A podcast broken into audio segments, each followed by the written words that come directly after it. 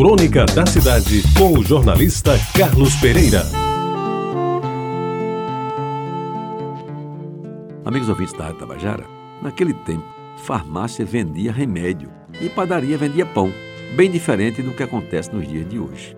Nas farmácias, compra-se de tudo, desde preservativo até picolé que bom, passando por máquinas fotográficas e brinquedos. Eventualmente se encontra o remédio receitado. Nas padarias, que se transformaram em verdadeiros supermercados, o pão ainda é um item obrigatório, mas elas vendem de tudo, desde bolos confeitados até vinhos importados, estes, evidentemente, nem sempre da melhor cepa.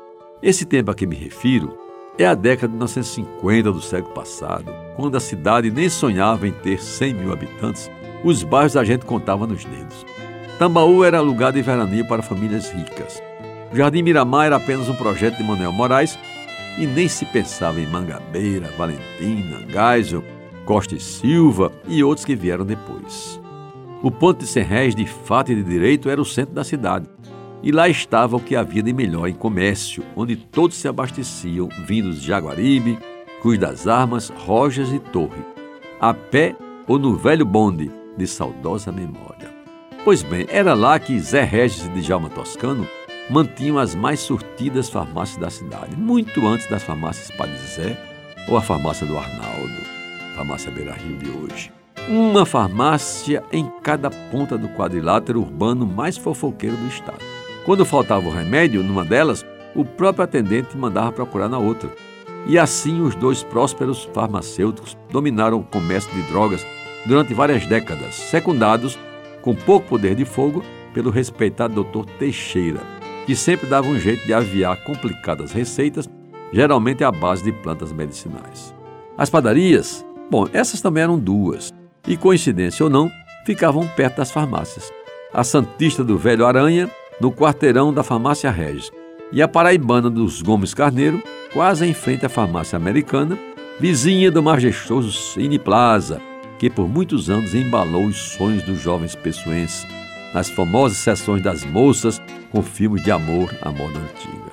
Fora do Ponte Serrés, o destaque ficava com a padaria Águia de Ouro, na Borrepé Juan, do pai de Heitor Falcão de Freitas, que vinha conhecer na redação do Correio da Paraíba, quando ele começou a cunhar o nome de H, um dos mais prestigiados cronistas sociais que a província já deu. Já no meu modesto bairro de Jaguaribe, pontificava a drogaria Vilar, na Vera Cruz, onde Orlando Vilar, o seu dono, ganhou fama e algum dinheiro que lhe permitiram criar toda a filharada. E na Floriano Peixoto, esquina com a Benjamin Constante, a drogaria Pedrosa, que chegou com tão variado estoque que abastecia até os moradores de Cruz das Armas. E em termos de padaria, a Independência, que ficava na esquina da Capitão José Pessoa com a Vasta da Gama, foi por muitos anos a maior produtora de pães e bolos do bairro. O seu forno a lenha movimentava tanta madeira que não raro as toras empilhadas no leito da rua faziam os poucos carros da época desviar o rumo. Isso tudo sem nenhuma reclamação. Finalmente lembro, por dever de ofício, que daquela padaria Independência saíam lustrosos pães doces, bem como o francês bem quentinho que todos os dias à boca da noite eu ia buscar para encher a pança da gente. Untados com manteiga turvo, juntos a uma xícara de café alvear e leite tirado do peito da vaca ficava lá atrás no quintal e de quebra um pedaço de queijo de coalho bem assado.